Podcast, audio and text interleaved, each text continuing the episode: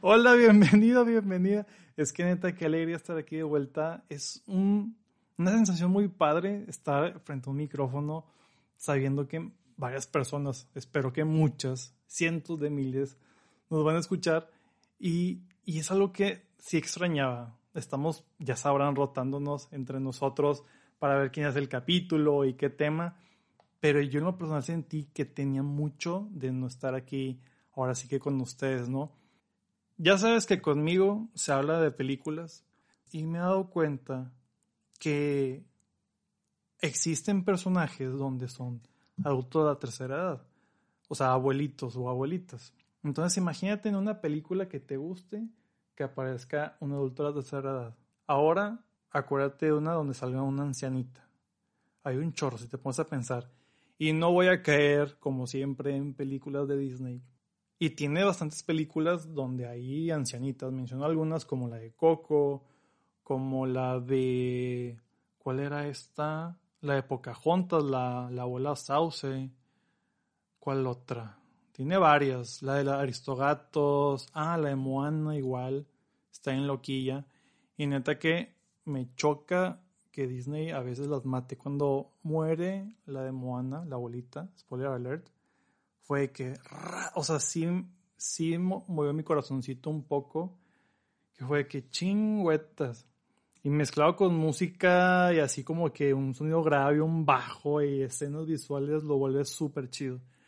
Entonces dije, a ver, ¿cómo? Hay muchas abuelitas y me puse a pensar en eso, ya saben, yo pienso mucho a veces las cosas. O por ejemplo en El Hombre Araña, donde está la tía May, que en sí no es una abuelita, pero pues ya es la tercera edad. Y en esta película del Hombre Araña, y no me refiero a la Tom Holland, donde la tía May es súper joven, así como que muy chispa, no.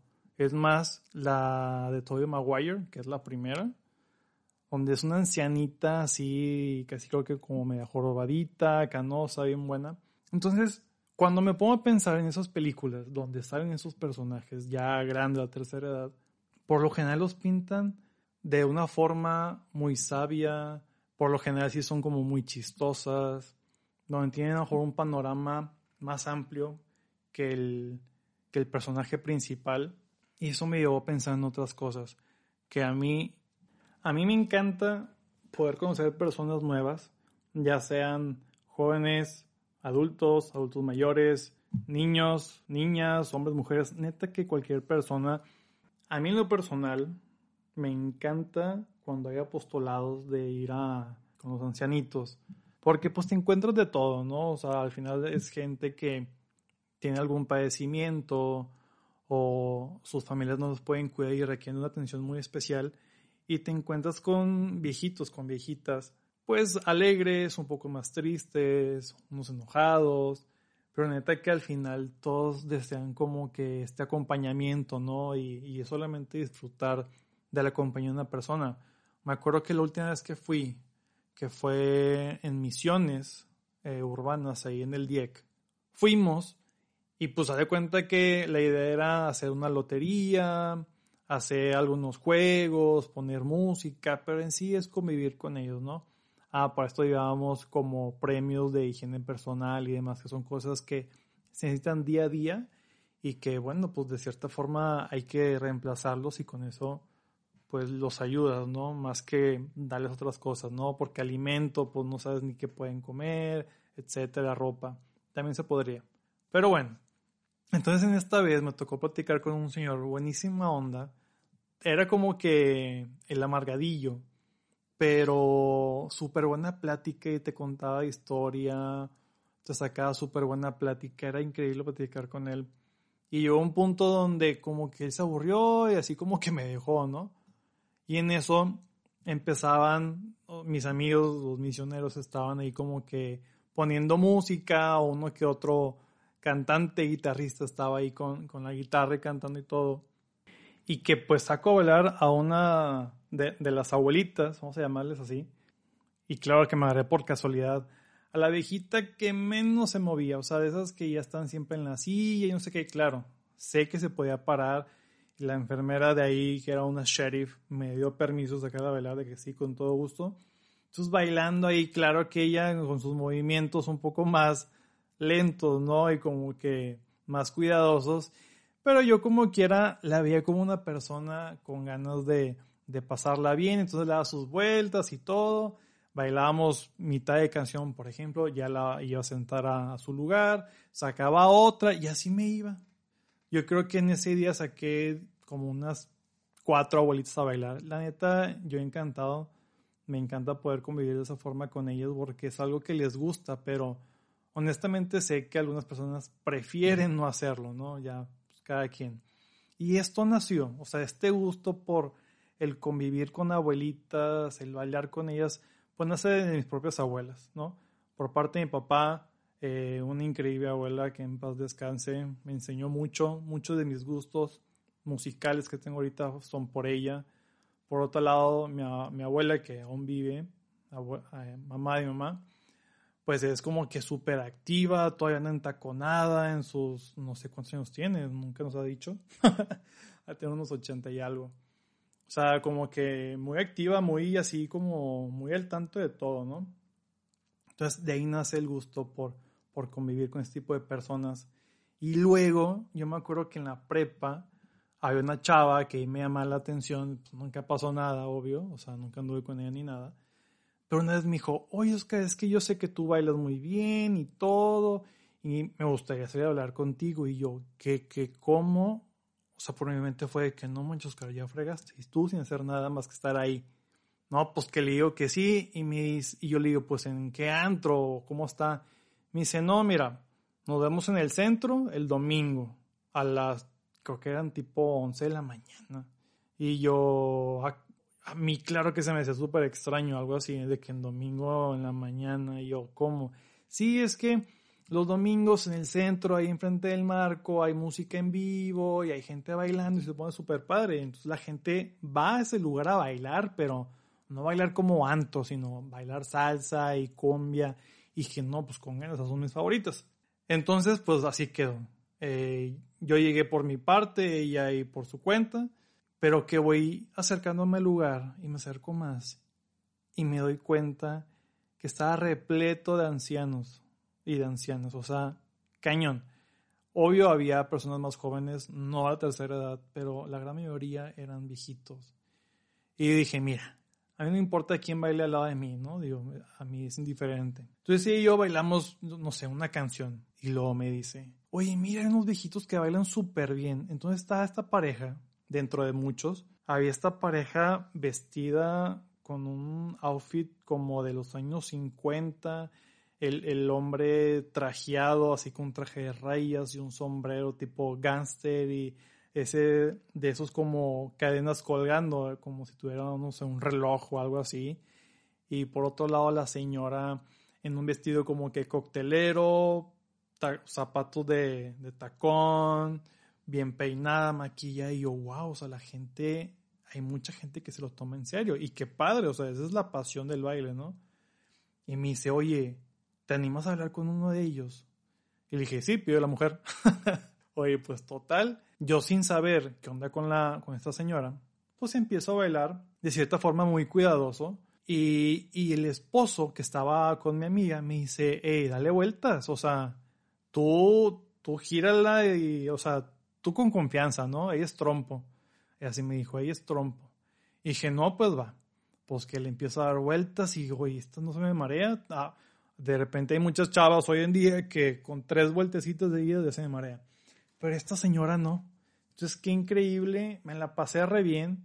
Ah, para esto, la chava, mi amiga, no quería tanto bailar conmigo, sino era quien la acompañara a bailar con viejitos y eso lo supe mucho después. Esto que mi amiga tenía, y me refiero a la pasión por convivir con personas de tercera edad mediante el baile, fue algo que me gustó. O sea, fue que no manches, qué buena onda que haya personas así. Aclarando que yo en prepa era católico simplemente por herencia, ¿no? No, era activo ni mucho menos. Entonces, de ahí nace como que ese gustito por bailar con personas de la tercera edad.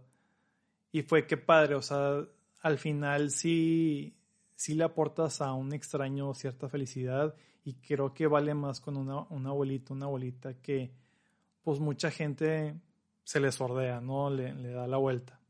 Ese día bailé más con viejitos desconocidas que con mi propia amiga, ¿no? Entonces fue que, ok, digo, eh, de cierto modo, pues no era lo que yo esperaba, obvio, pero me la pasé mejor de lo que yo pensaba. Entonces, mis amigos ahí en la carrilla, pues yo les platico y se empiezan a burlar de mí por lo mismo, pero por dentro yo estaba que muy feliz y hizo lo que volvería a hacer en esa época y bueno, todavía en la actual.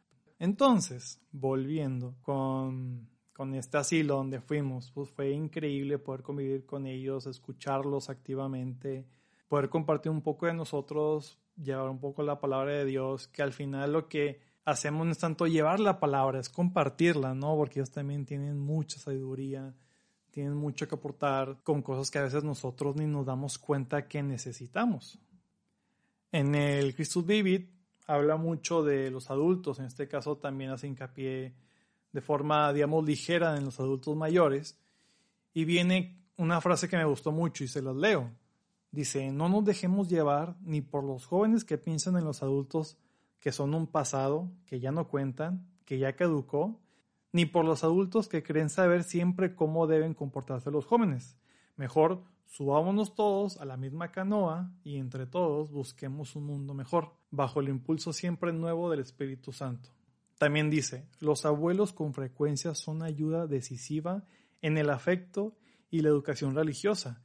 Con su sabiduría son un eslabón decisivo en la relación entre generaciones. Y qué importante es esto. O sea, por mera lógica, son historiadores estas personas de la tercera edad, estos abuelos, donde ven cómo ha crecido todo, cómo ha evolucionado, cómo es que hay nueva tecnología, cómo la fe se va moviendo, cómo va evolucionando, cómo es que los jóvenes de ahora son diferentes a los de antes relacionados a la fe y al apostolado. Entonces, desde que yo empiezo a ver qué, qué les puedo yo platicar, se me vino a la mente todo esto, todo este tema de las abuelitas, a las abuelitas buena onda, esas abuelitas que están al tingo y al tango, con esos abuelitos que están al pie del cañón, como que viendo qué hacer, viendo quién ayudar, etcétera, pues que se me viene a la mente nuestra santa, nuestra Madre Teresa de Calcuta. Pero ¿qué onda con ella? Está impresionante toda su vida. No, no he conocido con exactitud detalles, números, fechas y todo, pero vamos a platicar un poco. Déjame te cuento qué onda con ella para que sepamos más o menos el por qué es ahorita una santa, ¿no? Y lo que ha hecho. Para empezar, no se llamó Teresa de Calcuta, ¿verdad?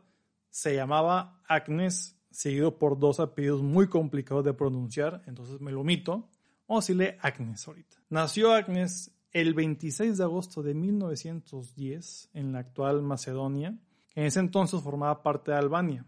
Pues total, su vida muy normal, muy tranquila, muy aplicada.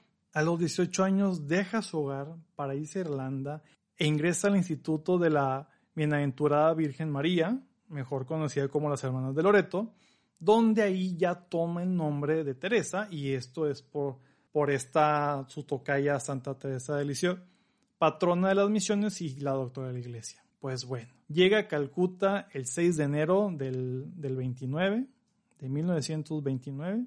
Estuvo muchos años en esa congregación de las Hermanas de Loreto, se dedicaba mucho a la enseñanza. Por ahí de 20 años después va a un viaje, va a un retiro que es anual, y ella dice que recibió a lo que él le llama la llamada dentro de la llamada. ¿Y qué es esto? Pues si ella bien ya había escogido su vocación, o sea, esta llamada, ahora tiene, digamos, otra misión. Ella recibe visiones de Jesús, donde le mostraba su nueva misión, a la que llamaba ven y sé mi luz. Entonces dice que esto se lo suplicó el Señor. Cristo le reveló su dolor por el olvido de los pobres, su pena por la ignorancia que tenían de él y el deseo de ser amado por ellos. Entonces, imagínate el impacto que tuvo Teresa en ese momento. Ay, yo bien confiado, ¿no? Bueno, nuestra Santa Madre Teresa de Calcuta, otra vez. Qué, qué fuerte recibir algo así, qué hermoso también, pero híjole, que ya te diga qué hacer y cómo hacerle, pues no es nada fácil, ¿eh? a mí no me ha tocado. Y esto ya lo recibe pues 20 años después de que ya escogió su vocación. Entonces es, ya no es ser la hermanita y sé como que una maestra, es haz esto con estas personas y vas para allá. Qué increíble y qué difícil hacer esto. Para esto, en su misión fundó varias asociaciones derivadas de las misioneras de la caridad. Ahí en internet las pueden ver porque sí son bastantitas. Algo por lo que pasó, y esto es entre que muy conocido y entre que no es tan conocido. Te va. En su vida interior experimentó un profundo y doloroso, constante sentimiento de separación de Dios. A ver, ¿cómo? ¿Cómo es eso? ¿Cómo es que alguien con su vocación y que recibe la llamada dentro de la llamada tiene este sentimiento o esta sensación o este, esta situación? Ella la llama la oscuridad. Qué fuerte. Imagínate alguien tan devota, alguien tan apasionada reciba esta oscuridad. Ella le llama la noche oscura, pero no es la noche en singular. Esto lo tuvo y se dice que lo tuvo durante 50 años. Qué increíble saber de una persona que hizo tanto y que a la vez sufrió tanto. Explican que el sufrimiento que experimentaba la Madre Teresa no lo conocían ni las hermanas más cercanas, sino tan solo sus directores espirituales. Entonces, en realidad, esa noche oscura manifiesta una particular unión con Jesús. Algunos santos lo experimentan, algo muy parecido, como por ejemplo San Juan de la Cruz, Santa Juana de Chantal o Santa Teresita del Niño Jesús. No es común, pero se ha pasado. Entonces, afirman que en ese tiempo es la preparación para una purificación que todos tenemos que pasar. Es una preparación para la unión por Jesús, que en el caso de la Madre Teresa fue una preparación apostólica, porque ella estaba experimentando lo mismo aquellos a los que se vería después, que la pobreza más grande era el no sentirse amado y el estar solo. Ella asegura que ella estaba tan unida a Jesús que él podía compartir con ella su dolor más grande el dolor de Getsemaní y el de la cruz. Entonces, a pesar de que esa noche oscura puede verse como un periodo de falta de fe, hay un sacerdote, un padre, que dice que es una fe heroica porque consiste en no poder experimentar la propia fe. Chéquense lo fuerte de la situación que tuvo que pasar ella. Entonces, también explica que tenía una unión tan profunda con Jesús que le resultaba imposible vivir sin una oración fuerte. Ella pues rezaba cerca de cinco horas diarias, no que como nosotros que creemos que media hora ya es demasiado o uno desde que nos estamos bañando, ella cinco horas. Que entre la adoración, que entre la misa, la lectura espiritual y pues entre otras oraciones. Entonces, qué fuerte es que ella sintiendo tanto, tanto sufrimiento siguió adelante y nosotros a veces por no sentir dejamos la oración. Y eso mí me pone mucho a pensar en, mi vida espiritual, lo que tengo que hacer y si me caigo, pues me tengo que levantar. Es bien impresionante su vida. Y sigo, o sea, esto no se queda aquí. En el 79 obtuvo el Premio Nobel de la Paz. No manches. O sea, entiendo que cualquier hermanita, sacerdote, laico hace grandes cosas, pero ella todavía dio más de lo que podía dar y, y el mundo lo reconoció de esta forma. Chéquense el discurso que se avienta. Bendita tecnología, porque existe ese video donde la puedes escuchar súper bien, la puedes ver muy bien y tiene subtítulos, en dado caso. Donde ella tiene una postura firme, pero a la vez bondadosa, donde tiene una voz fuerte, pero con mucho amor. Entonces, neta, por favor, dense el tiempo de, de escucharla. Dura como unos 20 minutos más o menos. Vale mucho la pena. Y no se queda ahí. Eso es en el 79. Pues, ¿qué creen que en el 84 Marvel, así es, Marvel, el de Hulk, el de Iron Man, Thor, Avengers y todo eso, decide sacar un cómic de ella? ¿Qué? Y no es la primera vez que Marvel lo hacía. Ella habían sacado un cómic de Juan Pablo II y de San Francisco de Asís, si mal no recuerdo. Pero qué onda. Y se preguntan, ¿de qué trata el cómic? ¿Es una heroína sin capa? Pues sí, habla de un poco de su vida y luego como que ya da un brinco a, a lo que conocemos como la Madre Teresa. Está muy curioso, la neta. Yo estuve viendo varias hojas que me que conseguí en internet. Estuve en nada de comprar el cómic y ver ya, ahora sí que bien, bien, bien, qué onda, de qué trata. Si tú también quieres saber qué onda y no lo quieres comprar, si luego nos comentas que lo compre, lo compro. Y por ustedes, créanme, lo compraré. Está en Amazon y en eBay. Estoy a nada, te digo, de comprarlo. Estoy esperando a ver qué se le ocurre al UCM a sacar una película, o sea, de Marvel, y que al menos tenga un guiño gacho, un guiño de la Madre Teresa haciendo su labor. ¿A poco no sería con ganas? Estaría súper raro. No me imaginaba que una empresa como Marvel haría un cómic de ella. Imagínate que salga en una película tipo Doctor Strange con los multiversos y que de repente salga ahí la Madre Teresa. No, no, no, qué increíble. Ojalá y lo hagan. La neta no creo que lo hagan. Pero no manches, está, chistosísimo eso. Y qué cool, que ya pueda haber un cómic dedicado a los católicos, aunque sea uno, ¿verdad?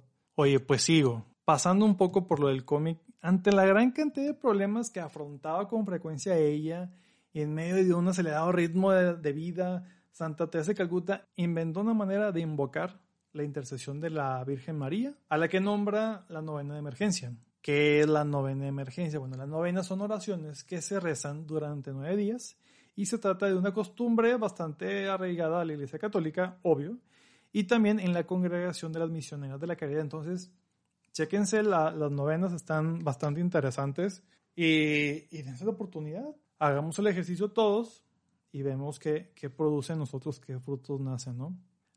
Tenía 87 años cuando ella fallece de una insuficiencia cardíaca.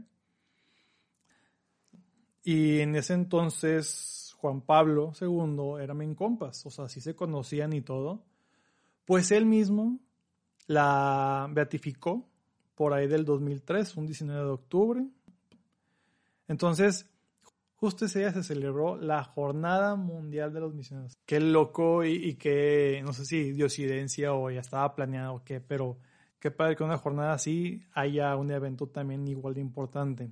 Entonces, beatificada en el 2003 y para el 5 de septiembre, que no sé cuándo va a escuchar esto, pero para el 5 de septiembre fue canonizada en el 2016 por el Papa Francisco. Mira nomás. O sea, es que de tantas cosas que hizo, reconocida mundialmente por los creyentes y no creyentes, la verdad es que era casi obvio que iba a ser santa. Pero santa, ahora sí que mera, mera reconocida por toda la Iglesia Católica. Y ella conlleva mucha enseñanza, mucho relacionado con los pobres, tanto de pobreza, digamos, económica, de hambruna, como pobreza espiritual. Hace mucho hincapié en el amor al prójimo, algo clave para ese tipo de situaciones. Tiene infinidad de frases que pobrecita de tantas frases que tiene, hasta de repente le ponen algunas que nada que ver y uno compartiendo ahí en redes sociales. Pero algunas frases que yo te puedo compartir que sé que dijo ella y ojalá no me confunda. Una de las frases es la de solía creer que la oración cambia las cosas, pero ahora sé que la oración nos cambia y nosotros cambiamos las cosas. ¡Pum! Frase son. La otra es la de nunca estarás tan ocupado como para no pensar en los demás. Sácatelas, no manches. Es muy obvio si lo piensas como que tantito más. Hay otra que me gustó, que dice, es Navidad cada vez que dejas que Dios ame a los demás a través de ti. No manches, se me pone la piel chinita. Y pues bueno, falta mucho para Navidad, porque no hacemos que la Navidad ya esté ahorita en septiembre o cuando le escuches. Por último, hay una frase que dice la de, por eso Él no nos preguntará cuántas cosas hicimos, sino cuánto amor pusimos en ellas. O sea, no es cantidad, papá, es calidad. O sea, no me vas a decir que a cuántas misiones, que cuántos apostolados, que a cuántos que tú convertiste, es la calidad y cuánto amor pusiste en ellos. Porque a veces, seamos sinceros, hemos hecho muchos servicios sociales que al final es para alguna materia, que es por la empresa, que es para quedar bien con el chico y con la novia y no sé qué. Pero realmente, ¿cuántas de esas cosas lo hicimos realmente por amor por entrega, por pasión, por el servicio a los demás. Está muy cañón. Si de todo lo que te conté aún no te queda claro, pues con qué me voy, chécate la historia de, de ella. Y no es de darle reproducir otra vez a este episodio. Neta, te invito a que busques en fuentes confiables, por favor, católicas, su vida. Existen cientos de libros. Neta, te invito a que te un libro de ella, de su historia y sepas el por qué es lo que es ahorita ella y por lo que lo sufrió, para que uno sepas tú también cómo qué hacer como motivación y también por lo que ella pasó de la noche oscura hay un libro relacionado con eso. Neta, léelo, te ayuda mucho en la fe. Yo leí algunos fragmentos nomás para como alivianar mi situación espiritual y fue que, ala, ala, ok, vamos a poner en perspectiva, pues sigamos adelante. Entonces, Aquí te puedo mencionar algunas lecciones que nos enseña a toda la Madre Teresa. La primera es la belleza de comprometerse con una causa, que es la Madre Teresa pasó 60 años más o menos dedicada al servicio de los pobres. Otra lección que nos puede dar es la sencillez como camino a santidad. Una de las cualidades de esta santa fue su sencillez y la certeza de que lo único esencial es el amor. Es que no hay más. La otra enseñanza es Jesús como fuente y centro de la vida. Incluso en su desierto espiritual, la Madre Teresa supo poner al Señor como centro de su vida y su obra. O sea, es, ay, ya no te siento Jesús, ya no estás. No, o sea, al contrario, es el centro todavía y fuente de todo. Otra enseñanza es la perseverancia ante las dificultades. Ella recibió muchas críticas, claro que sí, y atravesó por dificultades pero supo perseverar con la ayuda de Dios, igual tú y yo. Si no tenemos a Dios presente en nuestras vidas, va a ser muy difícil o imposible atravesar esos obstáculos diarios, semanales, anuales, semestrales, que tenemos. Y por último, un amor que se entrega a pesar de todo.